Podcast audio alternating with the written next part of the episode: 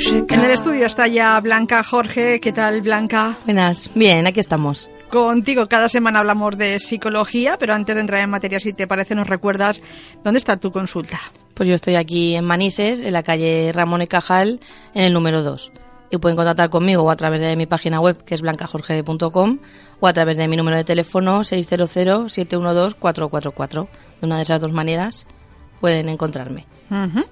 eh, Tú tratas y trabajas para mejorar su vida tanto a niños como Hmm. adultos, ¿no? ¿no? No hacer distinción. Sí, tanto niños, adolescentes, como adultos, como personas mayores, sí. Perfecto. Luego recordaremos las vías, pero también recordamos a los oyentes que si quieren hacer alguna pregunta, que aprovechen que estás en directo y que te la hagan Que se llegar. animen. Mm. Claro, cualquier duda pueden consultar o proponernos temáticas ¿eh? para comentar en esta sección. El teléfono siempre está operativo en esta radio y es el 961531634. Que se animen y que nos hagan llegar o bien sus preguntas o bien sus propuestas de, de sección. Hablamos de psicología como cada semana y seguimos un poco con, con las partes ¿no? que habíamos hecho. Es un tema muy amplio el tema de las adicciones y decidimos dividirlos en varios Sí. lunes, ¿no? Sí, decidimos dividirlo en dos por lo que tú dices, porque es un tema bastante amplio y hoy continuamos el que nos dejamos pendiente, digamos, el último lunes. Perfecto. Pues avanzamos en la sección. Sí, eso, pues que en la última sección hablamos de las adicciones químicas, pero hoy nos toca hablar del resto de adicciones, de las adicciones conductuales, del tratamiento y de la prevención tanto de estas como de las del último lunes que hablamos. Y recordamos la definición de adicción que dijimos que las adicciones son todas aquellas conductas que generan una dependencia pues hacia sustancias, conductas o incluso hacia personas. Y las, adicciones suponen un enganche de tal forma que la vida de la persona adicta gira alrededor de conseguir lo que- de lo que depende, digamos, ya sea una, pues eso es lo que hemos dicho, una sustancia o una conducta o una persona. Y esto provoca que la persona pierda el control y que afecte a muchas áreas de su vida, tanto el trabajo, la familia, su vida personal, a todo en general. Al final afecta a todo. Muy bien. Vamos a hablar de si existen muchas o pocas adicciones. ¿Cuántas adicciones existen? Pues las adicciones suponen dependencia y por tanto las personas pueden depender de, pues de tanto sustancias como hablamos la última vez para generar ciertos síntomas, eh, por ejemplo, pues eso, de dependencia a fármacos, a drogas, alcohol, alimentos, etcétera. Pero también existe la dependencia hacia determinadas conductas que están relacionadas, por ejemplo, pues con el sexo, el juego, el deporte o incluso el, el trabajo. Es decir, todas aquellas conductas que pueden generar una adicción. Son aquellas en torno a las que gira la vida de la persona adicta, como hemos comentado antes. Y también existen las adicciones a personas, aunque no se, no se suele denominar adicción como tal, sino más bien como dependencia, pero que puede también cumplir los mismos requisitos que una adicción a, a sustancias, ya que afecta a la persona que depende de, de alguien porque vive por y para mantener esa relación y todo lo que hace gira en torno a la otra persona y no es capaz de hacer nada sin la otra persona. Entonces sería una adicción como tal, pero no le pondríamos ese nombre, sino sería más bien una dependencia. Ajá. Entonces, pues como hemos dicho, serían pues eso, adicciones a sustancias, a conductas y a, y a personas, más o menos. Y a personas.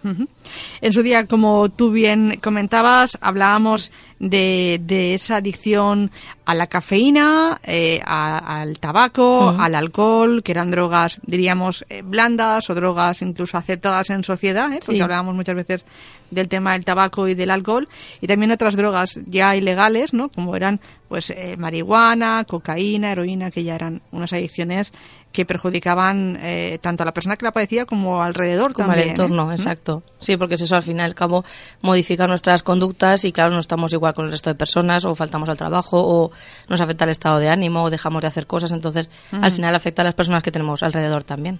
Hoy también haremos una diferencia entre algo que a lo mejor nos puede llegar a gustar eh, Mm. con algo que nos que ya seamos adictos, ¿no? Porque hay una diferencia, evidentemente. Pues vamos adelante con la sección. Sí, pues eh, si hablamos, por ejemplo, de adicciones conductuales, cada vez que nos encontramos con la palabra adicción, lo que siempre nos suele venir a la cabeza es, pues eso, drogas y el abuso de alcohol. Pero la adicción, sin embargo, significa mucho más que drogas y alcohol. En el sentido estricto, pues es lo que hemos dicho, esa adicción sería una compulsión habitual de utilizar tanto una sustancia o participar en una actividad sin considerar esos efectos perjudiciales sobre la salud, el bienestar social o, el bienestar mental de la persona. Entonces también existen las adicciones conductuales, que serían, que son diferentes a, lo- a la drogadicción en el sentido de que no se usa ninguna sustancia que altere la mente, pero sin embargo muestran los mismos síntomas que el abuso de drogas o alcohol. Porque un adicto a algún comportamiento, por definición, es alguien que no puede controlar o parar de hacer esa actividad, a pesar de experimentar las consecuencias negativas de esa actividad. Es decir, podemos ser igual de adictos, pues lo que decíamos antes, al juego o al deporte, aunque no estemos hablando de, de sustancias que afecten al cerebro, pero si a lo mejor no podemos parar de realizar esa actividad o realizamos esa actividad a toda costa, pues vamos a ser igual de adictos a una actividad que a una sustancia. Aunque sí que es verdad que la gente enseguida cuando hablas de adicciones piensa en sustancias, pero también podemos hablar, como estamos diciendo, de adicciones a, conductas, a actividades, a, personas. Muy bien. Pues eh, vamos a hablar de la adicción conductual, si es diferente, ¿no? Sí, lo que hemos comentado, pues es que es, diferente en el sentido de que, de que no soy adicto a una sustancia, ni a una, pues eso es lo que tú has dicho, al alcohol, al tabaco, etcétera, sino que soy adicto pues a realizar una actividad, a estar con una persona, a no dejar de hacer algo. Y vamos a ver ahora los diferentes tipos de estas adicciones conductuales. Y el primero de ellos que vamos a ver sería la adicción a, a los juegos, a las, a las tragaperras, digamos. Vale. Y la mayoría de los jugadores es verdad que juegan por diversión, pero cuando los juegos de este tipo dejan de ser una actividad recreativa y se convierte más bien en una manera de buscar emociones o, o a lo mejor una manera de escapar de, de algo, entonces ya estamos hablando de que se convierte en una adicción. Y la adicción a los juegos de azar aparece cuando una persona que se divierte jugando a un juego de azar pues por ejemplo el casino o lo que hemos dicho las, las tragaperras, le ofrece la oportunidad de ganar y lleva el deseo de continuar para seguir ganando, pero ya llevándolo a un nivel extremo. Y en lugar de ser un pasatiempo agradable, algo que puede hacer a lo mejor eh, esporádicamente para entretenerse, el adicto se siente obligado a jugar y por lo general arriesga todo todo el dinero que tiene para seguir jugando incluso cuando, cuando va acumulando pérdidas. y es muy típico en estas personas, pues a lo mejor perder eh, mucho dinero pero seguir jugando, empeñar también a la familia y perder, o sea, ver que siguen perdiendo pero seguir jugando. Y por mm. lo que comentábamos, porque es un deseo compulsivo de jugar de juegos de azar, que también le llamamos o juego patológico o ludopatía, que son palabras que sonan más a la gente, y es el impulso incontrolable de seguir jugando y de apostar a pesar de que aparecen consecuencias negativas relacionadas con el juego, como por ejemplo, pues eso, el perder dinero, el discusiones con la familia, problemas económicos en la familia, pero aún así siguen, siguen jugando por el hecho de, de esperar esa recompensa. Y el juego puede estimular el sistema de recompensa del cerebro, igual que por ejemplo las drogas o como comentábamos antes, y puede conducir a la adicción y una persona que es propensa a la ludopatía va a apostar continuamente y también va a, va a ocultar este comportamiento en la familia para que no, no se lo noten, para que no se lo impidan y va a ir agotando pues eso los ahorros, va a ir acumulando deudas e incluso puede llegar también a, robar en casa para poder seguir jugando cuando a lo mejor ya se queda sin, sin dinero. Y es la verdad es que el juego compulsivo es una enfermedad grave y que puede destruir vidas más que vidas eh, de la persona, las familias y aunque el tratamiento de la ludopatía es difícil, pero sí que sí que existe. Lo que pasa es que, como comentaremos luego, lo primero para, para realizar ese tratamiento es darse cuenta de, que tenemos ese problema. Por ejemplo, muchas gente, muchas muchas personas, por ejemplo, eh, se sienten atraídas por esas luces, esa música de las máquinas tragaperras, por ejemplo, ¿no? Que están en, en muchos bares, en muchas cafeterías y es fácil, pues, mira, echas una moneda a ver qué tal, ¿no? Y hay gente que la verdad es que se pasan muchos minutos echando monedas y... Sí, por eso comentamos, porque como a veces, eh, porque aparte eso está estudiado para que sea así, a veces toca y a veces no, pues esa expectativa de que toque cuando a lo mejor ya está, que a lo mejor está casi convencido de que no va a tocar, pero le toca algo, pues ya fomenta que siga jugando y esa recompensa que espera esa persona, pues al final hace que, pues eso, que sea adicto y que siga, y que siga jugando. Y lo que decimos que, que pierda horas de su vida haciendo eso y al final repercuta también en las relaciones familiares, en la economía. Y como lo suelen ocultar es muchas veces difícil, o sea, pasa ya tiempo hasta que la, la, familia se da cuenta de que pasa algo, pero una vez se da, se da cuenta a lo mejor es pues eso, poner remedio y solución tiene, lo que pasa es eso, lo complicado es que alguien se dé cuenta, porque lo intentan disimular mucho, intentan taparlo mucho. Como Aparte de esto, lo hacen en solitario, es decir, un adicto al juego eh, no queda con más gente para jugar, sino que de normal va o bien a un casino, o bien ahora hay, muchos, eh, no sé, hay, muchos establecimientos. Sí, antes estaba a lo mejor un poco ese acceso un poco más difícil, pero ahora en el mismo pueblo puedes encontrar esos, esos lugares. Y lo que tú dices, como van solos, tampoco tiene por qué enterarse nadie, entonces hasta que a lo mejor no, no empiezas a ver cambios extraños en su conducta o que la economía empieza a flojear, pues la gente no, no se da cuenta, entonces pueden pasar muchos meses hasta que, que, la familia se dé cuenta. Incluso creo que a través de online también se puede uno, puede uno jugar, ¿no? A través de su ordenador sin salir de casa, ¿no? O a través del móvil y también se juega con dinero, hay apuestas y demás. Y eso sí, también... la ludopatía entraría también, Sí, pues sí. eso, el, el póker eh, online, o sea, todos los juegos de ese tipo online también entrarían, Que son, claro, de más fácil acceso Claro. y también de me- más difícil detección por parte de- del entorno. y sin salir de casa, así que, Mm. bueno. Vamos a hablar de más adicciones conductuales. Sí, vamos a hablar ahora de la adicción a, a la comida. Todos comemos para vivir, pero es verdad que algunas personas, eh, sin embargo, viven para comer, ya que tienen, pues eso, antojos compulsivos y obsesivos de comer. Incluso cuando no tienen hambre, pues quieren comer, o cuando están deprimidos, su manera de, solucionar esa situación es comiendo. Y sí que es verdad que nos gusta comer alimentos que estén bien preparados y presentados y que tienen buen gusto, pero para un adicto a la comida su obsesión va más allá de disfrutar de la buena comida. Es más allá, pues es más pues eso, la obsesión de comer o mejor dicho consumir, es decir, co- consumir comida, sea del tipo que sea y de la manera que sea. Y eso se apodera de su vida. Y los adictos a la comida se encuentran atrapados pues eso esa obsesión y que les cuesta mucho controlarla. Y cuando no están comiendo están pensando en qué próxima comida van a hacer. O a lo mejor pues eso, eh, tienen antojos como podemos tener todos, pero es más difícil que se controlen y que digan, bueno, pues no, ahora no es el momento y no lo hago, es más difícil que hagan eso. Y no todos los adictos a la comida tienen por qué tener un trastorno de alimentación, que hablamos hace unas semanas, pero, pero, por ejemplo, pues eso, como comentábamos hace unas semanas, la bulimia sí que se caracterizaba por esos atracones de comida, pero no todos los adictos a la comida tienen que tener este, este trastorno. Pero sí que es verdad que es eso, que por ejemplo las personas con anorexia pueden ser adictas a la comida también, pero hacen todo lo posible para no comer. Es decir, pueden tener esa compulsión de quiero comer, quiero comer, pero se controlan y no, Claro. y no comen. Y el- al igual que las drogas adictivas, los alimentos muy apetecibles aumentan los niveles de producción de sustancias químicas del cerebro y nos va a crear como una sensación o una impresión de, bienestar, como por ejemplo la, dopamina. Entonces sí que es verdad que, que aunque no estamos hablando de una adicción química, porque estamos hablando de una adicción conductual, pero sí que genera cambios en el cerebro, que sí que hace que repitamos estas conductas. Y una vez que las personas experimentan este placer y lo asocian con, con este aumento de la dopamina en el, en el cerebro al comer ciertos alimentos, pues eso hace que les, les aparezca la necesidad de, de seguir comiendo o de comer cuando no toca o de comer a, toda hora, digamos. Y las señales de recompensa que crean estos alimentos son muy apetecibles y pueden anular también las señales de, de plenitud, es decir, de decir yo ya estoy lleno, ya paro de comer, pero como sienten como recompensa a la hora de comer, pues siguen comiendo. Y como resultado la persona adicta sigue comiendo incluso cuando, cuando no tiene hambre. O sea, porque lo normal es, o lo lógico es comer cuando tenemos hambre. Claro. Aparte que sea la hora de comer o, o de cenar, intentar acostumbrar al cuerpo a eso. Pero ellos comen aunque no tengan hambre, aunque ya estén saciados y aunque y muchas veces, como comentamos antes, como una vía de escape. Pues a lo mejor están tristes y les da por comer, o están nerviosos y les da por comer.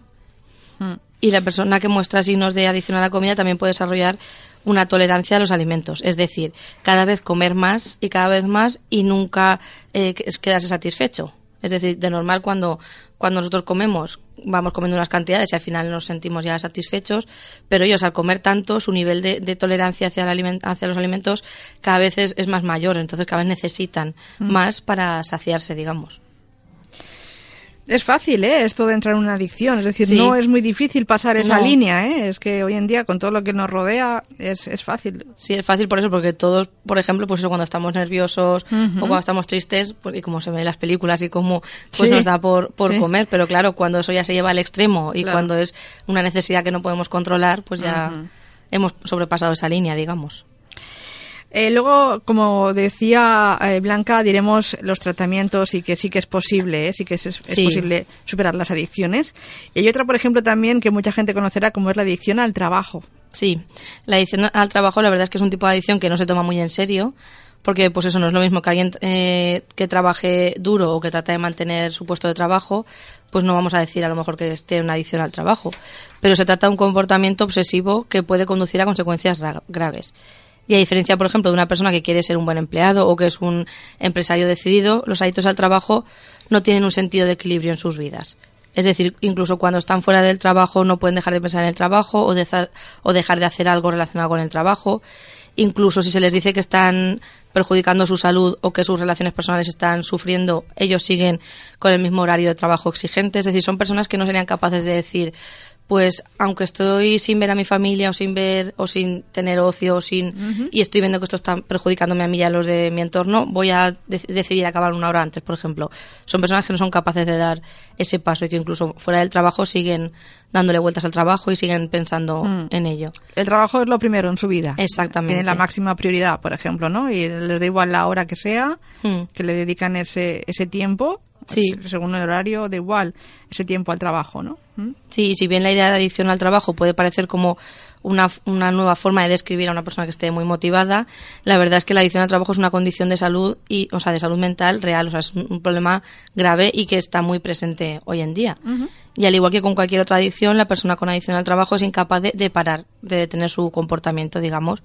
Y a menudo este comportamiento se debe a una necesidad compulsiva, pues eso, también de alcanzar un, cierto estatus en la empresa o de tener éxito, o la necesidad también muchas veces de escapar del estrés emocional. O sea, también coger el trabajo como una vía de escape de a lo mejor problemas personales, problemas familiares, es decir, se esconden ahí en el trabajo para no ver otras cosas y la adicción al trabajo es a menudo pues eso impulsada por el éxito al trabajo. Es decir si a lo mejor yo estoy trabajando y se me reconoce y se me dice que lo hago bien pues yo quiero seguir y quiero seguir quiero seguir sin sin límite. Y al igual que alguien con una adicción a las drogas, una persona con adicción al trabajo eh, logra tener una euforia al, pues eso, a lo mejor al hacer algo en el trabajo que le guste o que le llene o que le feliciten y esto le lleva a seguir repitiendo este comportamiento. Pero las personas con adicción al trabajo pueden ser incapaces muchas veces de, de parar este comportamiento, lo que decíamos antes, a pesar de tener consecuencias negativas tanto para su salud como a lo mejor para las relaciones sociales y personales. Porque, por ejemplo, una persona que se centre tanto en el trabajo que a lo mejor no duerma lo suficiente, no coma lo suficiente, no descanse lo suficiente, eso le va a pasar factura a su salud física. Claro que sí. Además, también esta adicción es muy común ¿no? para las personas que puedan describirse como perfeccionistas. Sí, exacto. Alguien que pues eso es muy perfeccionista y quiere hacerlo todo bien y, y, hasta que no lo hace bien pueden pasar ahí horas y horas, es como una excusa para ellos. El como lo quiero hacer bien, pues le dedico mucho tiempo pero cuando nos estamos pasando de tiempo o estamos dejando de hacer otras cosas por solo el trabajo y lo que tú decías es la prioridad número uno y ya no hay nada más, pues ahí tenemos que ver qué está, qué está pasando. Hay trabajos que requieren mucha responsabilidad y, por ejemplo, estar mucho más localizables o, bueno, mm. un horario diferente, pero de ahí a que nuestra vida gire en torno al trabajo es cuando vienen los problemas. Exacto. Sí, porque es eso, tenemos que ser capaces de decir, el trabajo es importante porque es verdad, es lo que me mantiene y además si me gusta, mejor, pero no, o sea, hay más cosas aparte del, trabajo. Vamos a hablar de otra adicción. Esta también es curiosa, adicción al ejercicio. Sí. La adicción a ejercicios físicos es una obsesión con, pues, también con la condición física y con el ejercicio y a menudo es el resultado pues de trastornos de la imagen corporal, es decir, de no verme bien físicamente y de trastornos de la alimentación también. Muchas veces van, van relacionados. Y los adictos al ejercicio pues muestran rasgos similares a los otros adictos, como hemos comentado, que incluyen pues ese comportamiento obsesivo de decir quiero hacer deporte, quiero hacer deporte, pero muchas horas, muchos días y no casi prácticamente no hago otra cosa. Llevar a cabo estos deseos de hacer ejercicio a pesar de que a lo mejor pues que haya algún un daño físico o, o hacer ejercicios a pesar de querer parar pero no poder hacerlo o incluso hacerlos en, secreto porque sabemos que a lo mejor la gente que está a mi alrededor me va a decir no estás yendo muchas horas a, a lo mejor al gimnasio o no vas muchos días entonces lo ocultan también para que no no lleguen a decirles nada. Claro. Y también, como comentábamos antes con la comida, el ejercicio físico provoca liberación de ciertas sustancias químicas en el, en el sistema nervioso. Y estos productos químicos van a crear una sensación de, de placer o de, o de recompensa y esto también va a hacer que se mantenga esa, esa adicción. Y la adicción al ejercicio puede ser en parte una dependencia de esta respuesta de placer. Es decir, yo hago ejercicio y me siento bien, entonces quiero seguir sintiéndome bien y sigo haciendo ejercicio. No, no entiendo que hay otras maneras también de sentirme bien y que no solo está el, el ejercicio. Claro. Y es verdad, pues también que es eso, la pérdida de peso o las condiciones extremas de salud relacionadas con, esta pérdida de peso puede ser un, resultado de una adicción al ejercicio. Es decir, si alguien lleva tan a rajatabla el ejercicio, las dietas, etcétera, pues puede ser que esté a lo mejor perdiendo más peso del adecuado, más masa muscular, más, y entonces llega a no encontrarse bien. Y llega, como decíamos antes, llegue a dañar su salud. De todas formas, hoy en día esto del culto al cuerpo está muy presente, ¿no? Y hay mucha gente que, que es muy importante pues tener cierta musculatura, hmm. ir mucho al gimnasio, incluso, eh, no sé, a la semana, pues a ser posible todos los días, ¿no? Incluso varias horas. Es que hay mucha gente que también su vida es, es esto, ir al sí, gimnasio. Sí, es el gimnasio, sí, por eso, pero ahí tenemos que ver eh, si hay una adicción o no, pues por ejemplo, si a lo mejor yo soy una persona que voy todos los días al gimnasio y un día por lo que sea eh, me encuentro mal o me sale un, he quedado con alguien o algo de trabajo y no puedo ir y digo, jolín, mira, no he podido ir, pero me encuentro bien, pero si a lo mejor no he podido ir y me encuentro mal, como que me falta algo, me encuentro triste, me encuentro pues como una que tengo esa reacción, exactamente. Cuando yo no voy al gimnasio tengo esa reacción, ahí vienen Ahí es cuando hay que decir, ostras, o no soy capaz nunca de decir, pues hoy no voy porque a lo mejor pues tengo otra cosa que hacer o ahí es donde vienen los problemas, o sea, hacer ejercicio es, sano y es muy recomendable, pero en, en un límite. Muy bien, cuidado, ¿no? Con la adicción al ejercicio porque también puede acarrear, muchas consecuencias negativas. Igual que la adicción a los videojuegos, que todos hemos escuchado hablar, sobre todo en, adolescentes, ¿no? Y también en gente adulta, que se pasan horas jugando a los videojuegos.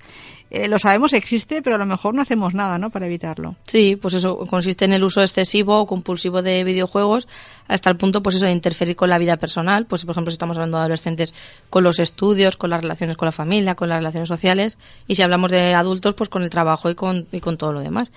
Y eh, pues eso afecta a las actividades diarias que este sujeto muchas veces va a dejar de realizar por, por seguir jugando. Y la adicción a los videojuegos es un fenómeno relativamente reciente, por lo que suele afectar más a niños y adolescentes y, jóvenes. Pero lo que tú dices, los adultos tampoco se escapan a esta, a esta adicción. La verdad es que no. Y se considera que las personas que juegan en, en línea muchas veces son más propensas a caer en esta adicción porque estos, esta modalidad de juegos les ofrece también pues eh, más actividades que realizar, más gente con la que conectar, más, más protagonismo, digamos.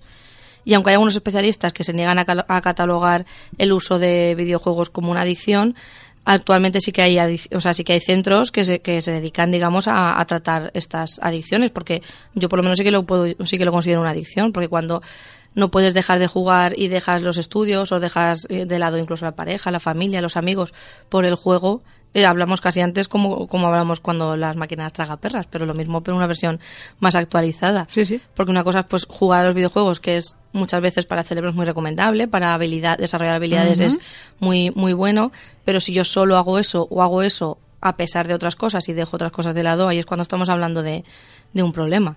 Y aparte uno se puede pasar muchas horas ¿no? delante de esa pequeña pantalla y, bueno, puedes dejar de hacer otras cosas que también son saludables. O sea, Exacto. una horita pues no está mal, pero como distracción, ¿eh? Pero no como necesito jugar y jugar horas Ahí está la diferencia, una cosa es una distracción, otra cosa es una necesidad y su tratamiento puede variar, pero normalmente consiste pues eso en concienciar al paciente acerca de los problemas que le puede ocasionar el uso excesivo de videojuegos en su vida y elaborar horarios para que pueda jugar, pero también pueda hacer otras cosas y lo que tú dices que lo vea más como un entretenimiento que como una que como una necesidad. El problema es que hoy en día, igual que pasa por ejemplo con lo del ejercicio, con los videojuegos pasa igual, como o sea, todo el mundo en realidad juega tanto o hace tanto ejercicio, es muy difícil ver cuando hay una adicción. Entonces puede estar, o sea, puede ser una persona adicta a los videojuegos muchos años o muchos meses sin que ni él mismo se percate ni los de su alrededor, porque es como algo muy muy común, como que todos lo hacemos. Como que está presente en la sociedad. Exactamente. Y no diferenciamos que sea una adicción, pero sí que lo es, ¿no? Sí, sí, por ejemplo, lo que tú decías, si yo no puedo hacer otra cosa que jugar y, y dejamos las clases o falto al trabajo o me acuesto muy tarde o me salto comidas o por jugar, pues ahí tenemos un problema, porque se puede se puede compaginar todo. Es que uno pierde la noción del tiempo cuando está con los videojuegos, ¿eh? Ya te digo yo que eh, se pasan horas y uno no se da cuenta de que, ostras, han pasado seis horas, ¿no? Y como tú dices, ni he comido, ni he ido a clase, ni he ido al trabajo, esto ya es un problema, ¿no? Exacto. Eh, bueno, también hemos de saber que vivimos en una sociedad de consumo y también mucha gente le gusta comprar, ¿no? Pero de ahí a que sea una adicción, también vamos a comentarlo hoy. Sí, la adicción a las compras. Algunas personas desarrollan adicción a las compras ya que esencialmente se vuelven adictos pues a cómo se sienten cuando, cuando van de compras, digamos, al, ritual de pues voy de compras, miro, compro y ese ritual, digamos. Y al ir de compras el cerebro libera endorfinas y dopamina y con el tiempo estos sentimientos se vuelven adictivos. Pasaría igual como decíamos antes con el ejercicio y la comida. mi, mi cerebro está realizando cambios, entonces quiero seguir haciendo esas actividades conductuales que hacen que mi cerebro cambie para, para mejor en ese momento. Y al igual que todos los adictos, los adictos a las compras pueden tratar de ocultar esa adicción para que no, no les pille la familia.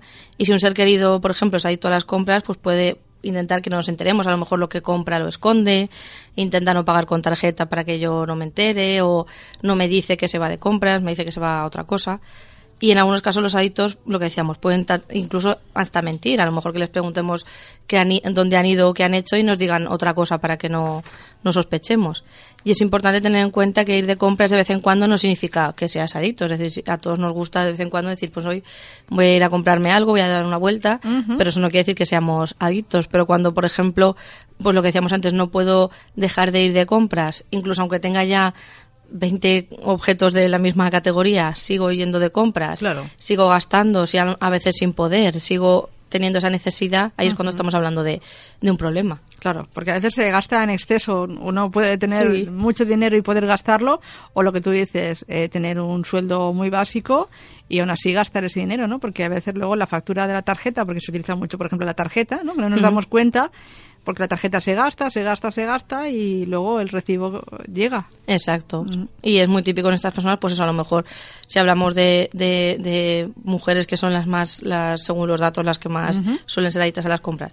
Por ejemplo, pues eso, tener muchos bolsos, muchos zapatos. ¿Y da igual la época? Es decir, eh, hay épocas en las que a lo mejor la adicción puede crecer, en, épocas donde más se consume, por ejemplo, no sé, pues en Navidad, en rebajas, tal. Sí, más que crecer, pues eso, como está todo más, más, o sea, como parece que se acepta un poco más que en esas épocas que dices tú, en Navidades, en rebajas y eso, se acepta un poco más que compremos, pues como que, que lo hacen más a, sus anchas, digamos. Pero más que crecer es como que está un poco más aceptado en, en esa época, tú ves a, todo el mundo comprando, ves los centros comerciales llenos, entonces es como que se acepta un poco más. Y aparte, quien haya superado una adicción, imagino que también se dará cuenta ¿no? en esas épocas de, de mayor consumo, eh, a lo mejor se ve el antes y el después, ¿no? Como esa persona antes consumía en exceso y ahora que lo ha superado, pues sabe decir que no. Exacto, sabe poner límites. Eh, vamos acabando, que nos queda poco tiempo, porque hay una que, que aquí hay que hablar, porque igual todos somos adictos. Sí, la adicción al móvil.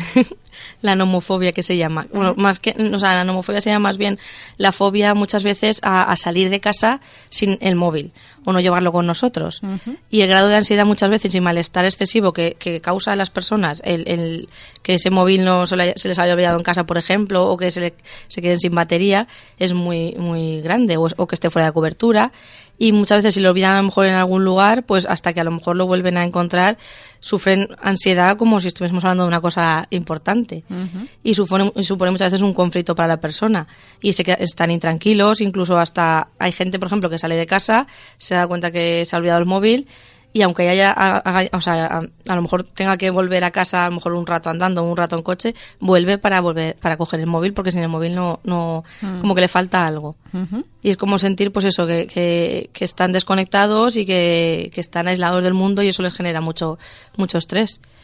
Y, y, hay estudios realizados durante los últimos años que estiman que más del 50% de las personas que tienen móvil son dependientes de él. O sea, más de la mitad de personas que tienen móvil dependen de él y es importante recordar eso, que su uso en sí mismo no es adictivo, es decir, todos tenemos móvil y pues eso para el trabajo, para comunicarnos, para ocio y lo usamos, pero hablamos de dependencia cuando a lo mejor hay un uso excesivo, inadecuado y cuando existe una necesidad patológica de estar pendiente de, del móvil sin perderlo de vista. Es decir, si yo, por ejemplo, estoy fuera de casa y me doy cuenta que me quedo sin batería y digo, bueno, no pasa nada, cuando llegue a casa lo cargo, claro. no tengo ningún tipo de adicción, pero si estoy con ansiedad hasta que puedo cargarlo, estoy todo el rato a lo mejor preguntándole a la gente si tiene un cargador, si tiene, entro a cafeterías para encontrar un enchufe, lo que sea, ahí es cuando ya estamos hablando de una necesidad. O por la noche, por ejemplo, que no podemos eh, dejarlo demasiado lejos e incluso a veces la gente se despierta por la noche para ver si ha recibido algún mensaje en el móvil o no, es decir, que es... Sí, o lo primero que hacen cuando se levantan es, es coger el móvil y lo que tú dices, lo último que hacen cuando se acuestan, incluso durante la noche. Y aquí también, como hablábamos antes, es muy difícil ver esa adicción porque todos tenemos el móvil, lo usamos para todo, porque antes sí que se utilizaba solo para llamar y comunicarnos, pero ahora para ver las redes sociales, para comprar, para cualquier cosa utilizas el móvil. El móvil está ahí siempre en nuestra mano. Entonces es difícil darse cuenta de esa adicción y lo que tú decías antes, muchos podemos ser adictos sin darnos, sin darnos cuenta.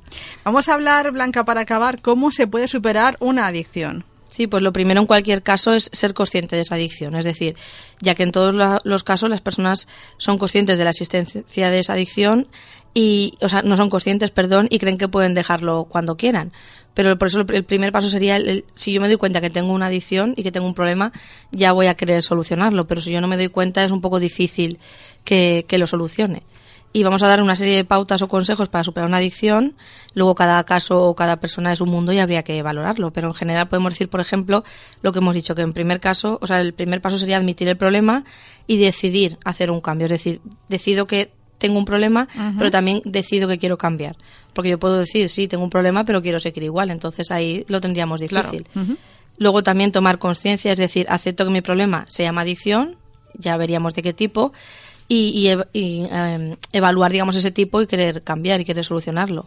También no pensar que estamos locos, es decir, no estamos locos, simplemente, como mucha gente dice, simplemente tenemos una dificultad, por lo que sea, hemos cruzado esa línea que decías tú antes y hemos eh, caído en una adicción, pero tiene, tiene solución iniciar un tratamiento psicológico, es decir, necesitamos un experto, un, terapeuta, un psicólogo que nos ayude y nos guíe y nos dé una serie de herramientas y pautas para superar esa adicción y sobre todo para vivir después, o sea, para una prevención para no volver a caer. Hacer caso a las pautas que nos dan, pedir ayuda y colaboración de las personas más cercanas y con las que convivimos, es decir, hacer partícipes a los que me rodean. Tengo un problema, estoy poniendo remedio para solucionarlo, pero necesito que me ayudes y a lo mejor te pido que estés pendiente de si utilizo el móvil o no, o de si voy mucha gimnasio o no, para, digamos, tener ahí una ayuda que nos va a hacer bien. También evitar las tentaciones directas, es decir, si yo, por ejemplo, eh, tengo un problema con las compras, pues a lo mejor evitar eh, ir a centros comerciales depende en qué épocas, pero tampoco lo vamos a utilizar como un, o sea, como no voy a ir más a los centros comerciales para no tener esa respuesta, sino vamos a controlarlo, digamos. También, pues eso, cuando empecemos a mejorar, empezar a reconocérnoslo y también ir, con cuidado y también recordar eso, que, que, es lo importante que siempre queremos transmitir en esta sección, es que se puede superar y se supera y los datos dicen que se supera y mi experiencia también, pero es verdad que nos cuesta un esfuerzo y un sacrificio, pero que si lo realizamos vale, vale la pena, porque la, la vida después de superar una adicción es mucho mejor que antes de superarla. Para esa persona y también para todo el entorno que le rodea, ¿eh? es, es, Sí, será mucho mejor el cambio. La verdad es que sí. Para consultar con Blanca pues sobre lo que hemos hablado en estos días, las adicciones, cómo superarlas, dinos dónde está tu consulta. Sí, pues yo estoy aquí en Manises, en la calle Ramón y Cajal número 2 y pueden encontrarme allí o a través de mi número de teléfono 600-712-444 o de mi página web blancajorge.com, tanto para este tema como para cualquiera de los que hemos ido comentando. Claro que sí. Eh, en estos días igual eh, cambias horario, ¿no? Por esto de Semana Santa, a lo mejor sí que Sí, hay modificación, sí, pero lo pongo todo en la página web y así la gente que lo quiera ver, porque ahora como vienen tantas, tantas fiestas. Muy bien, pues que seguiremos la página web de Blanca Jorge y eso sí, como coinciden muchos lunes con festivos, también te volveremos a escuchar eh, pasados, creo que es el 16 de abril cuando vuelves, eh, pasados estos lunes festivos. ¿De pues acuerdo? nos vemos el siguiente lunes que toque. Gracias. Hasta luego.